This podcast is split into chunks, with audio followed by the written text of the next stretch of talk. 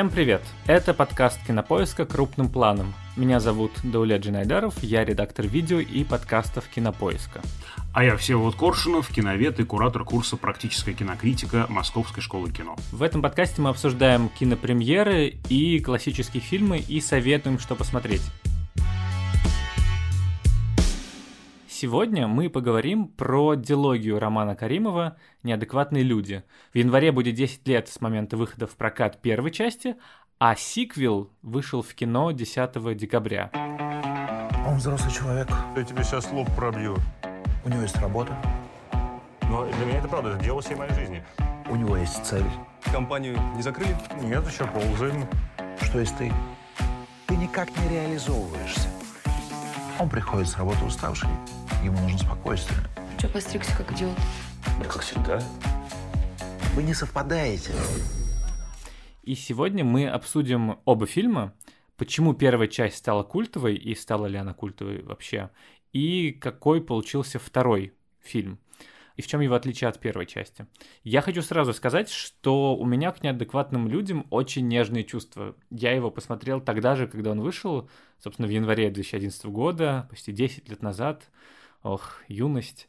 Как сейчас помню, это был малый зал кинотеатра художественный, кажется, то ли утренний сеанс, чрезвычайно дешевые билеты по 100-120 рублей, и я ничего не ждал от этого кино. Я увидел только какой-то отзыв, вроде как приятный, и ничего не было больше. Я сходил, и мне невероятно понравилось. Я, кажется, потом даже второй раз ходил в кино, и за последние 10 лет сколько-то раз пересматривал, кажется, два. И мне всегда казалось, что это такой один из главных примеров нестыдного российского кино, которое легко можно посоветовать. И его слава и культовый статус, они как раз появились как результат сарафанного радио. Но я знаю, что, кажется, многим людям он не очень понравился ни тогда, ни сейчас, потому что еще интересно, конечно, поговорить, как он за 10 лет поменялся и постарел ли, и устарел ли, и как сейчас смотрится. Вот ты как относишься к первой части? У меня интересное такое отношение. Мы тут вот недавно с коллегами, друзьями обсуждали как раз вот, что вот-вот выйдет вторая часть, и, значит, вот, и я спрашиваю, а если там, сейчас будет очень стыдно, простите, друзья, а играет ли во второй части Равшана Куркова? Все такие, чё, какая Куркова? Ну как, ну там же, конечно, ну, ну Равшана Куркова играет в неадекватных людях в первой части, а что там, ее убили, ее героиню, что с ней случилось-то вообще? Она уехала на Марс, улетела. Все-таки ты в своем уме вообще, прости, а, какая Куркова и какие неадекватные люди? Там Алиринская в главной женской роли, там нет никакой Курковой даже в эпизодической роли. Ты что-то путаешь. И я понял, что я действительно путаю. А, В моей голове это очень стыдно, простите, друзья. Смешалось все, в том числе и две картины Каримова «Неадекватные люди» и в дребезге. Как раз вот, когда я стал описывать сюжет моих неадекватных людей, я понял, что я описываю сюжет фильма в дребезге. И когда мне стали рассказывать, ну как же, ты не помнишь, что ли? А вот «Неадекватные люди», они про это. И я понял, что я вообще не помню этот фильм. Я твердо помню, что я его смотрел. Я помню, что я бухтел. Я был одним из тех, кто не очень большим поклонником картины являлся. Но вот из памяти он вымылся удивительным образом. Я вот прям вот на днях его пересмотрел. Это было, в общем, непросто, честно вам признаюсь. Не скажу, что прям мучительно, но непросто. Объясню почему. Дело в том, что Каримов, и вот в этой второй части тоже, но в большей степени в первой, использует такую ослабленную драматургию на уровне сцен. Он хорошо, мне кажется, держит сюжет вообще целиком, и это особенно видно по второй части. Но внутри сцены он не строит такой прямо острый конфликт, острое напряжение, вот это вот теншн, да, что будет с героем, добьется ли он цели, получится или не получится. То есть такие острые драматургические принципы он не использует, он как бы минусует это как бы вот вычитает из такой острой драматической ситуации какие-то такие, ну, острые углы, если можно так сказать. Да, мне кажется, это таким очень э, внятным приемом, на самом деле, потому что и первая часть в большей степени мне всегда казалась таким типичным кино прямиком из Санденса. Простая линейная история в первой части, внятный сценарий, автобиографический элемент. И вот это, про что ты говоришь, специфическое ощущение реалистичности и отсутствие масштабного продакшена. Это такой как бы российский мамблкор немного. Немного. Ну, мамблкор — это такой разговорный жанр, э, бубнящее кино, популярное в американском кино нулевых.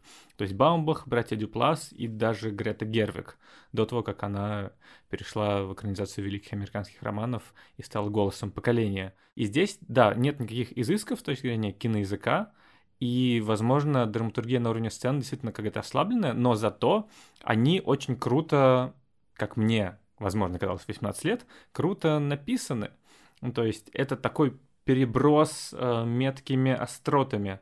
Это немного такой э, аудиоспектакль, в котором главное это как э, саркастично, иронично, остроумно ответили друг другу герои, и это является наполнением во многом каждой из сцен. Три двери. Нифига себе, да ты крутой. Скрываешься от кого-то, что ли? От соседей вроде тебя. А, ну так поздняк метаться. Один живешь? Да. Жены нет? Нет. Любовницы, девушки? Да вроде не видел. Ты гомик? Э, нет. Мастурбируешь? Спортом занимаюсь. С каких пор это спорт? И 18 лет мне казалось, что это прямо очень э, здорово. И, возможно, это такая проекция, что вот ты на экране видишь героев, которые за словом в карман не лезут, а ты еще не нашел свой голос, и тебе хочется так же. Но я не соглашусь, что там нету вот этого теншн, что ли. Я сейчас объясню, что я имею в виду. Это вот ровно то, э, что я в кино не очень люблю. Э, вот смотри, кино, особенно комедия, да, имеет как бы два измерения. Одно драматургическое измерение, когда есть некая драматическая ситуация, которая разворачивается, и мы обычно понимаем, что в сцену персонаж ходит с одним состоянием, с некой задачей, дальше что-то происходит, и его состояние меняется, он добивается или не добивается этой конкретной задачи в сцене. Вот таких сцен в фильме почти нет. Вот четких, да, вот прямо таких вот жестких, драматургических, простроенных. Да, там очень много острот, очень много текста. И вот второй уровень комедии – это визуальные шутки.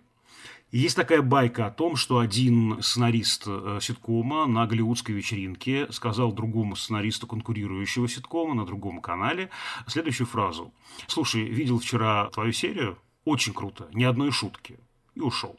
И это считается, ну, то есть это можно воспринять как оскорбление, а это был высший комплимент. Потому что шутка часто камуфлирует эти драматургические дырки.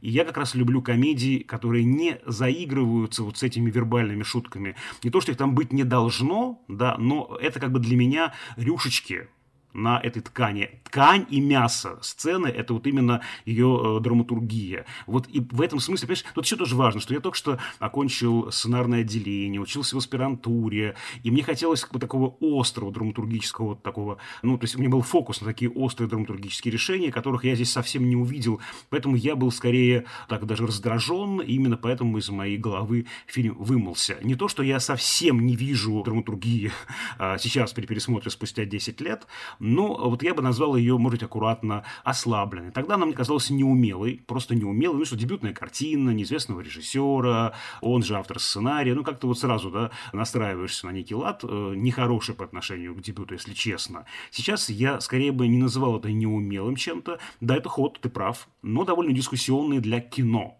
для телевидения, для телесериала, где в большей степени опора на текст, да, отлично. Для кино очень дискуссионное решение. И во второй части от этого Каримов э, довольно далеко уходит. Слушай, а приведи пример вот этого вот э, драматургического как раз наполнения сцены, то есть чего нет у Каримова и у кого из известного какого-то фильма, может быть, это присутствует. То есть о чем ты говоришь? Хорошо.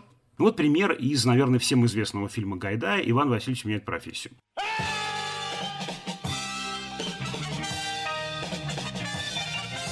Сцена, когда кинорежиссер Якин и жена нашего инженера Шурика, который изобрел э, машину времени, пытаются улизнуть в Гагры. Значит, жена не любит нашего Шурика и хочет променять его на этого мерзкого Якина. Но их застукивает Иван Грозный им нужно что-то сделать. Иван Грозный их допрашивает, а ты кто, а ты чего хочешь. Их задача очень внятная, да, чтобы он их отпустил. Задача Ивана Грозного – проконтролировать ситуацию, властвовать. Он хочет показать свою власть, что он здесь главный. Им приходится вспоминать какие-то словечки старославянские. Ты боярыню соблазнил. Я аз есть житие мое. Какое житие твое, пес смердящий? Ты посмотри на себя, житие. Зинаида Подскажи мне что-нибудь по-славянски. Паки? Паки-паки. И же Херувимы. Ваше сиятельство, смилуйтесь конформно выкручиваться из этой ситуации, конформистски даже, да, чтобы сам царь Иван Грозный разрешил, значит, Якину увести жену Шурика в Гагры. То есть есть четкая задача, есть четкий конфликт. Одному нужно одно, другому другое, а лучше прямо противоположное. И, собственно, tension, как вот американцы про это говорят, это качели между страхом и надеждой. Получит герой то, чего хочет, или не получит. Понимаешь? Вот здесь это действительно, ну вот мама, например, да, звонит в дверь, и начинается очень милый, симпатичный, невероятно жизнеподобный диалог мама в целом лишь намекает, что давайте вы уедете, давайте вы не будете, да, а часто она просто вот до этой сцены там разговаривает, ну, о том, о сем. Понимаете, она не настаивает. Обычно же в сцене есть план А, план Б, план С. Не сделал одним способом, получаешь другим способом, пытаешься получить. Он не работает, третий способ. Так строится динамика сцены, про это пишет Дэвид Меймет, например. Ну, это такая прям, ну, вот азбука драматургии. Ну да, это про какие-то азы того, как выстраиваются в киношколах. Да. Учат. Да-да-да-да, именно так. То есть такая острая драматичная сцена. Это не значит, что все сцены в кино должны быть ровно такими. Понятно, что нам, мы учим студентов да, чувствовать это, видеть это, эту динамику простраивать, но, допустим, я очень люблю про кино Бориса Хлебникова говорить, да, вот такое кино вычитание, потому что в нем как раз все это вычтено, как будто вот есть такая острая сцена, и он как будто бы отмотал градус конфликта до еще не острой стадии. Вот здесь немножко похожая конструкция, может быть, действительно менее умелая по отношению к первому фильму. И я понимаю, что это обаяние, о котором ты говоришь, в фильме есть. Обаяние, жизнеподобность. Но вот опора на текст, ну вот это просто моя фишка, это вот какие-то мои отношения с текстом, меня раздражало. Я еще хотел поговорить о том, как он сейчас смотрится, потому что вот я тоже пересмотрел. Если честно, это немного странно, как будто. Он как будто бы немного устарел и тематически, и в деталях. Ну, то есть, главная линия — это любовный сюжет, э, разворачивание его между почти 30-летним мужиком и старшеклассницей, школьницей. Несовершеннолетней. Да, несовершеннолетней, да. Ну, там проговаривается, она несовершеннолетняя, вот.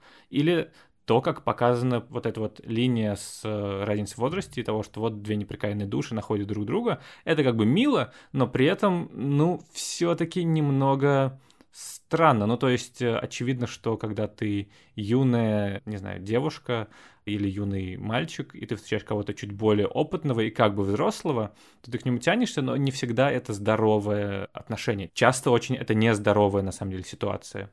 И не всегда взрослый должен это поддерживать. Да. А в финале у нас, соответственно, они остаются вместе. Либо же, как показана психотерапия, вот, э, хотя с этим у российского кино в принципе плохо, потому что всегда психотерапевты какие-то сами психи, вот, и недавний сериал «Псих» как бы тоже про это.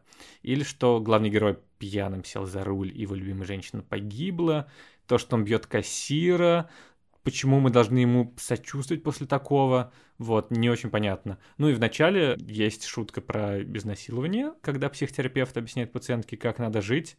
Это, в принципе, так себе звучит. Кто к вам обычно ходит? Психи, маньяки? Ты знаешь такое выражение, что если изнасилования нельзя избежать, то нужно расслабиться и получать удовольствие?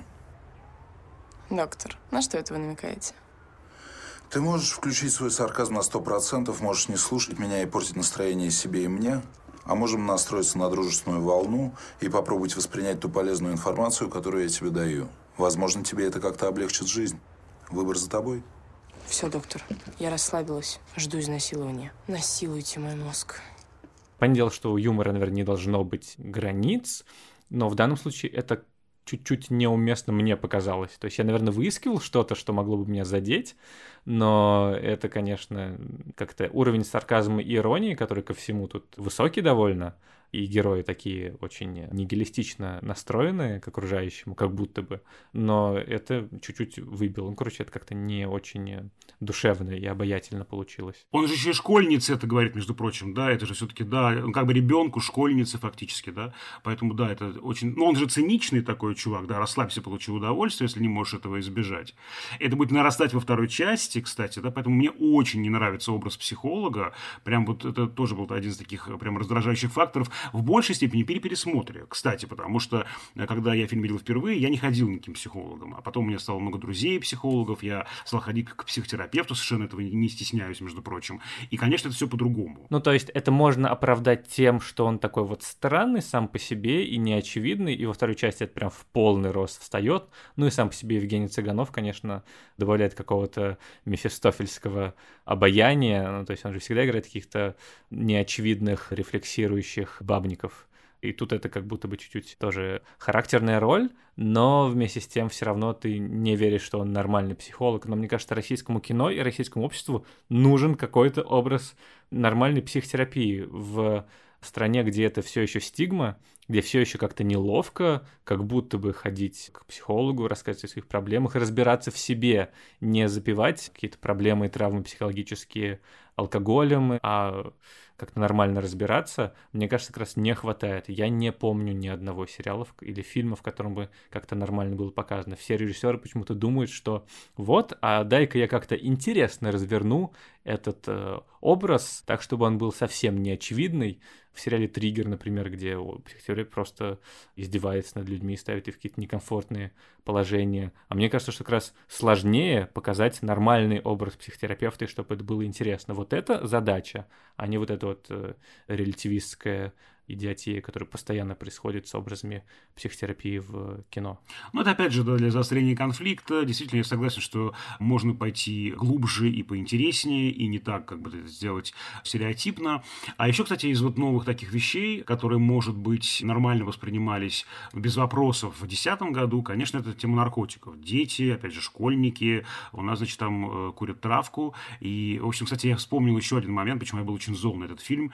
Простите меня, Роман, за мою злость. Но, тем не менее, вот, опять же, драматургически ты ждешь, что мамуля обнаружит следы вот этих наркотиков, ведь лучшая подружка нашей героини, если я правильно помню, оставила следы пребывания своего с этими наркотиками. И ты прямо ждешь этого момента, и вот прям такой жесткий обман ожиданий, никак это просто линия не отрабатывается, этот хвост просто как бы обрубается и остается дальше просто, ну, валяющимся, никому не нужным.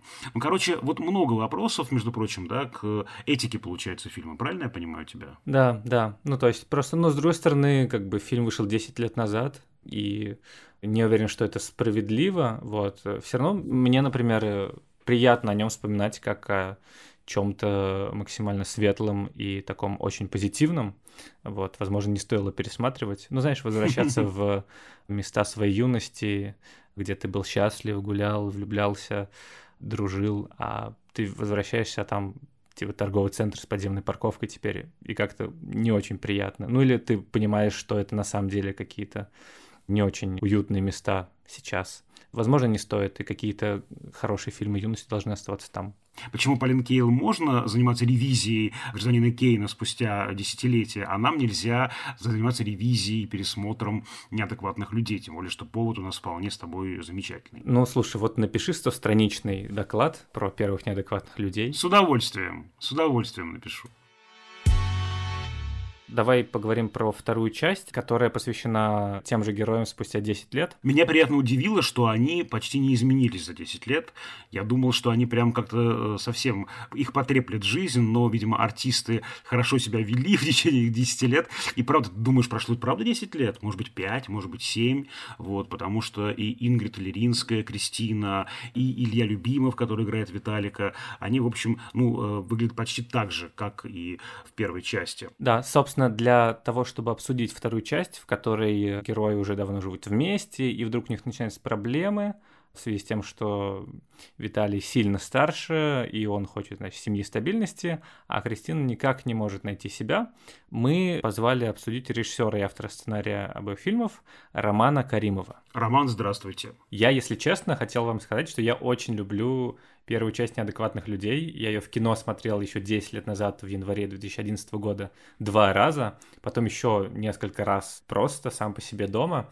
И вот я хотел спросить, а вы пересматривали недавно первую часть, и как вы к ней сейчас относитесь? Ну, то есть, э, понятно, наверное, что вы бы многое переделали, но как для вас она сейчас смотрится? Я не особо люблю первую часть, и она мне всегда казалась чуть-чуть фальшивенькой, что ли, в плане диалогов, потому что они слишком красивые, и люди так не говорят. Меня вот это всегда смущало. Первый фильм мне нравится каким-то оптимизмом, шутками и в целом задором. Мне всегда не нравилась сентиментальность и не нравилась э, вот эта вот излишняя красивость э, диалогов. Они искусственные. Но приятно было увидеть э, этих персонажей снова, как бы 10 лет назад. То есть я все время сидел такой, о, вот как они выглядели. А это мы здесь снимали, а это мы там. Вот так. Скажите, а вот а почему вы все-таки решились на продолжение? Ну, то есть насколько это для вас вытекало из логики персонажей? Потому что мы знаем много примеров, когда сиквелы делают не совсем э, органично. Ну, то есть я не сравниваю, но, например, есть «Утомленный солнцем 2», которые как будто бы не вполне были необходимы как продолжение истории. Правильно, товарищ Арсентьев. Правильно, Как вы для себя мотивировали возвращение? И так вообще вот репутация сиквела как такого, ну, э, обычно он всегда, ну, так принято считать, слабее оригинальной картины. Вот это вот э, не смущало ли вас? Я делал кино по двум причинам. Первое, я написал совершенно новый сценарий, который является отражением моей жизни. И это очень личная история, такая же, как неадекватные люди. И я знал, что я сниму это в этом жанре. То есть в жанре близкой к реалистичной истории. Но при этом исправлю те ошибки, которые были в первом фильме. То есть сделаю это кино более реалистичным, более драматичным. Там будет какая-то большая мысль, нежели чем просто когда ты идиот, ты найдешь какого-то идиота рядом, и вы будете счастливы. И второй момент это то, что постоянно все говорили о том, что неадекватные люди неплохо бы продолжить. И исходя из финансовых и организационных вещей, я просто понял, что гораздо проще будет продвигать э, тот бренд, который уже существует. И мне не надо будет в очередной раз разбиваться лепешкой о том, чтобы доказывать, что очередной мой фильм имеет право на жизнь, просмотр и правильную промо-компанию. Потому что с этим я всегда сталкивался, это меня очень сильно выбешивало. Практически все мои фильмы, они зарабатывали на второй неделе больше, чем на первой неделе. И все мои фильмы э, всегда ставили в ряд с типичными российскими российскими комедиями. И э, всегда это паковалось и рекламировалось как подобное нечто. И меня это всегда выбешивало и смущало. И я понял, что мне гораздо проще снять новый фильм не под новым брендом, а под старым, чтобы избежать всех этих проблем. Первое, что бросается в глаза после просмотра, нетипичная структура, необычная. Я имею в виду нелинейную драматургию, то, что история рассказана через флешбеки, ну, и вся она складывается, и ты более-менее понимаешь, что зачем следует, только уже ближе к финалу. Почему такой формат был выбран и насколько, по-вашему, форма поддерживает содержание? Ну, то есть, э, я просто объясню, когда мы говорим про, не знаю, довод, шпионский блокбастер, про условное путешествие во времени, то понятно, почему там такая странная как бы структура. И вот во втором фильме «В дребезге» у вас тоже были игры со временем, но там это, насколько я понимаю, была такая под Тарантино черная комедия, и понятно, почему там слегка смещены были временные слои, и в финале это раскрывалось. А здесь кажется, что история чуть-чуть в диссонансе с формой или нет? Я вот хотел спросить, почему именно такой способ был выбран? Только показывая нелинейно, мы можем взглянуть, как мы обычно смотрим на свое прошлое и пытаемся понять для себя, извлечь какие-то уроки. Собственно, сопоставление вот этих пластов жизненных этапов героев, оно, собственно, сделано для того, чтобы можно было бы понять предпосылки и последствия. То, к чему приходит, почему так произошло, и какие выводы, самое главное, из этого надо сделать. А, мне всегда нравились такие истории. Я вот люблю очень Милану Кундеру, там его «Бессмертие», например, роман, когда ты сначала смотришь на последствия, на результат каких-то вещей, а затем понимаешь, что к этому привело, вот, и сопоставляешь причинно-следственные связи. Это кино, безусловно, и абсолютно феноменально играет. Я это и на себе ощутил, то, что я не уставал от этого кино, в отличие от первой части, которая очень простая. Этот фильм, он как пазл, он как загадка, он заставляет тебя очень сильно работать. И какие-то тривиальные вещи как-то, я не знаю, видели ли вы это, там запомнили? Нет, такие как порванная куртка или там тапки, которые тебе дают, или дневник, который там-сям фигурирует и прочее через эти тривиальные вещи идет развитие, собственно, сюжета в таком длинном промежутке времени. Тебе надо все сложить, чтобы получить какой-то эмоциональный отклик. А мне вот про большую тему, про мысль, вот уже мои там коллеги-журналисты не сошлись во мнении, феминистский ли это фильм или он антифеминистский, за или там много иронии э, по отношению к этому. Как бы вы ответили на этот вопрос? На первый взгляд это очень феминистский фильм. Он же про то, как главная героиня растет, как она сама всего добивается и как она работает над собой но потому как раскладывается сюжет, там мысль очень антифеминистическая, потому что, по сути, если бы она определенные вещи не сделала, то все могло сложиться гораздо лучше. Если вдруг вы будете снимать «Неадекватные люди 3». Про что это может быть? Потому что у меня, если честно, первая ассоциация, у Ричарда Линклейтера есть трилогия «Перед рассветом», в котором э, Итан Хоук и Жюли Дельпи они я каждые знаю, 10 это. лет снимают, да-да-да, фильмы, и там разные этапы. То, мы молодые влюбленные, уже, значит, э, разведенные с детьми, и дальше они вместе на пороге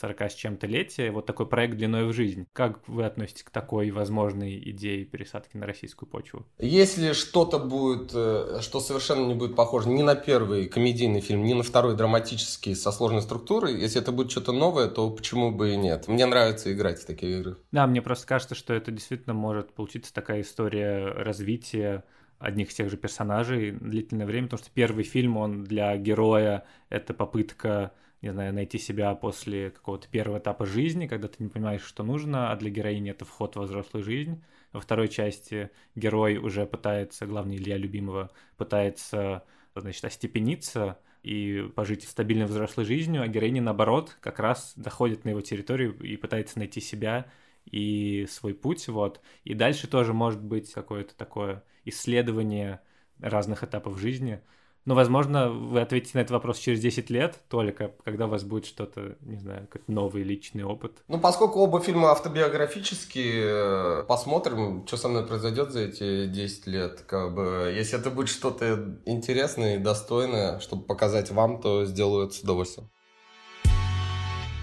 Знаешь, что меня удивило, что Каримову не нравится первая часть, хотя, казалось бы, это тот фильм, на котором строится вся его репутация, как одной из надежд российского массового комедийного кино. Ну, то есть, условно, до того, как он снял «Гуляй, Вася», все ждали от него, когда же он снимет вторых неадекватных людей. Очень понятно, мне кажется. Я вот помню, как Алексей Юрьевич Герман ворчал, что он не любит пересматривать свои фильмы. Если вдруг их видит по телевизору, там их повторяют, например, а он обычно переключает канал. Это понятно совершенно. Ты-то вырос, ты-то уже понимаешь, что здесь можно было изменить, здесь можно по-другому. А фильм не вырос, фильм остался ну, на той же точке. Поэтому, мне кажется, это понятно совершенно реакция по-человечески, по-режиссерски, вполне себе, вот я понимаю, романа. И интересно, что как раз ему не нравится фильм за то, за что его любят все, и он максимально далеко отошел от э, стилистики первой части, и кажется, что люди будут идти на неадекватных людей 2, но получится ли они то, чего они ждали, потому что за это время как бы Каримов перешел к совсем мамблкору и совсем ослабленной драматургии, совсем того, что как бы более жизненно выглядит. Но при этом вот эта вот структура необычная, она как тебе, как специалисту по кинодраматургии? Слушай, во-первых, я с тобой не соглашусь, во второй части уж точно, что здесь драматургия более ослаблена, чем в первой части. Вот совсем нет. Здесь как раз, может быть, даже стоит э, обратить внимание на некоторые, ну, может быть, слишком стереотипные ходы, как, например, этот мальчик-мажор. О, сколько мы видели этих мальчиков-мажоров, сыновей неких влиятельных папаш, да? Или прямо вот уже в злодей-злодеича мелодраматического превращается наш психолог. То есть здесь как раз есть некое сгущение красок на уровне общей общей сюжетики, да, общего сюжета. Но в сценах по-прежнему Каримов вот предпочитает это все вычитать, минусовать. Что касается структуры, то у меня двойственное впечатление. Я вообще очень люблю нелинейный нарратив, и все эти штуки, да, вот с тапками, с курткой, о которых Роман говорил, я э, с удовольствием замечал. Слушай, а что ж ты тогда довод Кристофера Нолана так захейтил? Ну, потому что не каждый нелинейный нарратив я люблю, понимаешь, вот не каждый. Для меня все-таки довод, опять же, я понимаю, что есть люди, которые с этим не согласны и не хочу обесценивать их позицию, но для меня это такое формальное упражнение. Здесь все-таки есть драма. Я почти, э, наверное, ровесник, может чуть постарше главного э, героя, героя Ильи Любимого, и мне было с кем себя соотносить. Но как-то вот здесь я подключился к этой истории, и мне было интересно. И даже, ты знаешь, это удивительно. Я э, смотрел фильм, и я понял, что он скоро кончится, и мне этого страшно не хотелось. Вот как я подгонял время в первой части, так я пытался его остановить во второй части. Почему-то мне страшно нравилось, на мой взгляд, выросла Алиринская как актриса. Она невероятно органична, и она очень-очень точна. Прям вот мне хотелось оставаться с этими ребятами, и мне хотелось узнать, чем закончится эта история, потому что здесь как раз вот, ну, драматургически все выстроено точнее. Так вот, что касается этого нелинейного нарратива. Поначалу я очень возбудился, как э, специалист по, значит, вот этим всем нелинейным нарративам в кино. И, значит, там уже стал чертить схемки свои любимые, значит, с этими курточками, чашечками и тапочками. А потом у меня возникло впечатление, что как будто в середине фильма вот эти подсказки, которые мне дали, они как будто бы уже не нужны. Я думал, э, как странно, э, как это, ну и что же, и, ну ладно, это у меня не нарисовано в блокноте, и тапочки, и кружечка и так далее. А зритель-то ведь совершенно забудет про это, и я бы тоже забыл, если бы я не нарисовал. Но дальше, ближе уже к финалу, все вновь закручивается. Может быть, был смысл, ну, опять же, не мое дело давать советы режиссеру, но, может быть, был смысл в середине как-то чуть поактивнее поработать вновь с этой нелинейностью. Ты как вообще понял, для чего это нужно? Ну, слушай, это опять-таки типа вызов для режиссера, ну вот это вот формальное упражнение, типа а сможешь ли ты, вот так тебе интересно. Если пытаться находить смысл в этом приеме, то, наверное, это про то, что ты можешь понять свои отношения только когда они закончатся или только когда они дойдут до какого-то этапа, и вспоминая их, ты на самом деле сможешь оценить взглядом полностью и жизнь свою, и жизнь свою с другим человеком. В этом смысле, как бы, ну, понятно, почему там все это через флешбеки рассказывается. Но как будто бы для этой истории не обязательно вот такие вот игры. Ну, то есть, зачем-то вдруг Кристофер Нолан снял драму, мелодраму для канала «Россия», вот, или для канала ТНТ или СТС, но при этом из содержания в форму оно было не обязательно. То есть я в середине запутался уже, и э, на самом деле внятные были истории, когда они ну, рассказывались как-то линейно, и ты все понимал про посыл. Ты знаешь, у меня возникло ощущение, что формально для логики сюжета это не нужно, правда, да? Вот можно было вполне эту историю линейно от печки до печки рассказать, но мне кажется, здесь роман играет со следующим, со сменой оптики. Причем не только мы с разных сторон смотрим на одно и то же событие, да, на тот же букетик, который героиня не приняла, и только потом мы понимаем, почему она так э, нервно, скажем так, отреагировала на этот букетик, это опоздание вообще своего мужа. Вот, мне кажется, здесь вот какая штука возникает.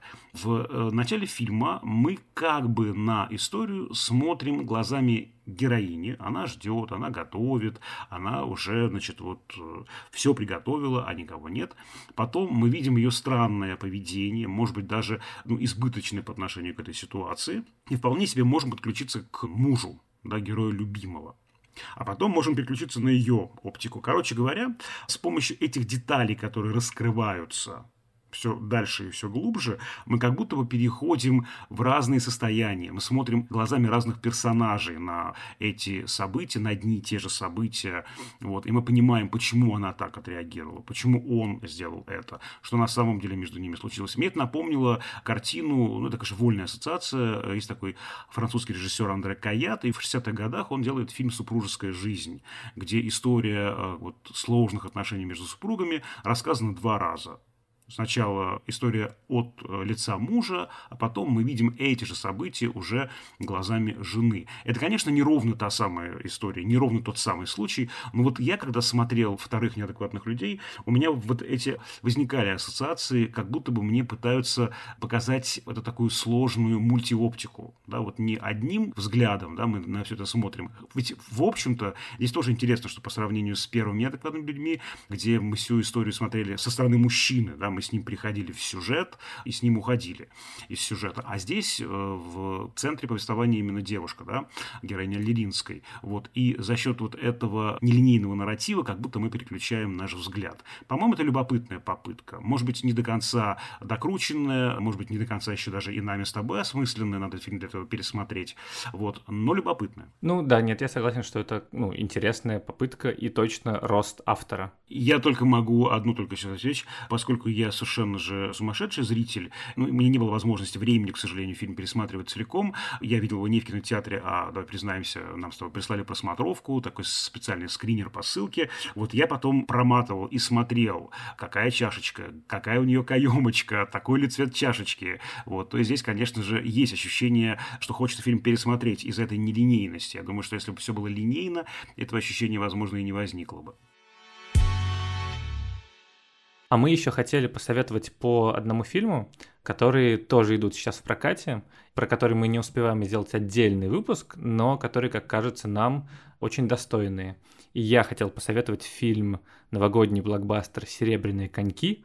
Это история про Петербург накануне празднования нового 1900 года. И это такой дореволюционный «Титаник». Э, история любви, который он бедный курьер, который прибивается к банде, которая крадет кошельки у людей на новогодних ярмарках. Она дочка чиновника важного, которая любит науку и хочет поступить на химфак и уехать в Париж и стать великой ученой. Вот. И вот они сталкиваются, и дальше разворачивается история. И это удивительный пример, наконец-то, внятного ответа Голливуду. Не знаю, мы все так долго ждем, что когда, когда уже мы начнем снимать нормальное коммерческое кино.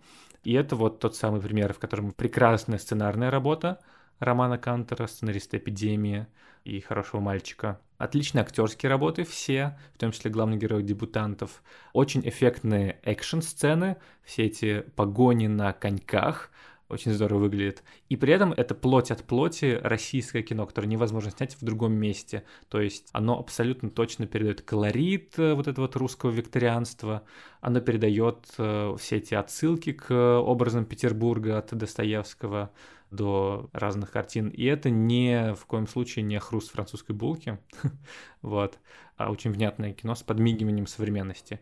Короче, если вы хотите сходить на какой-то семейный блокбастер, то это прям лучший вариант. Невероятное удовольствие получите от всего. Примерно в то же самое время выходит другой фильм, который мне очень нравится. Он был в прошлом году на фестивале «Риф», это российско-итальянский кинофестиваль.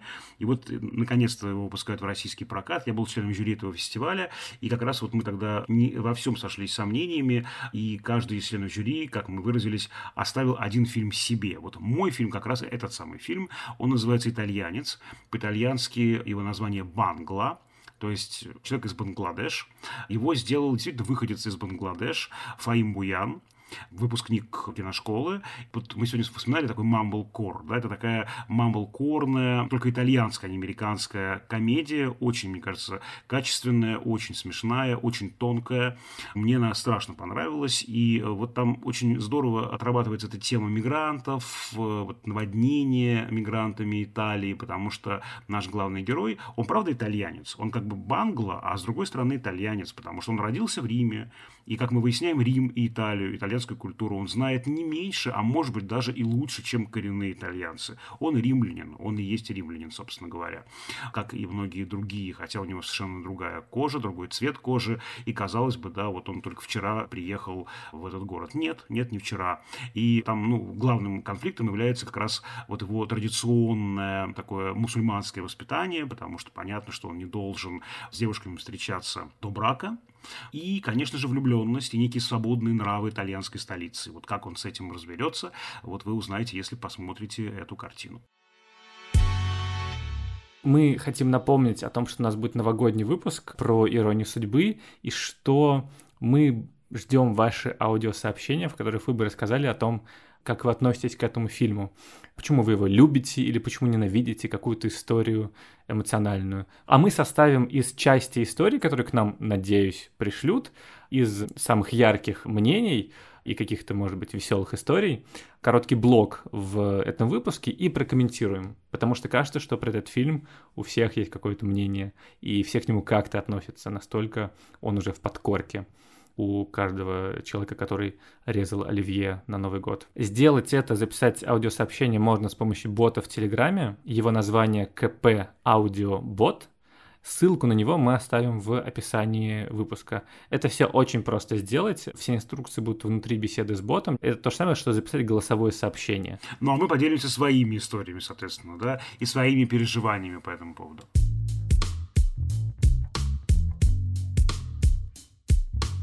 На этом все. С вами были Дуля Джинайдаров и Всеволод Коршунов. До встречи в следующем выпуске нашего подкаста. Напомню, что на нас можно подписаться в Apple Podcasts, Яндекс Музыки, Castbox.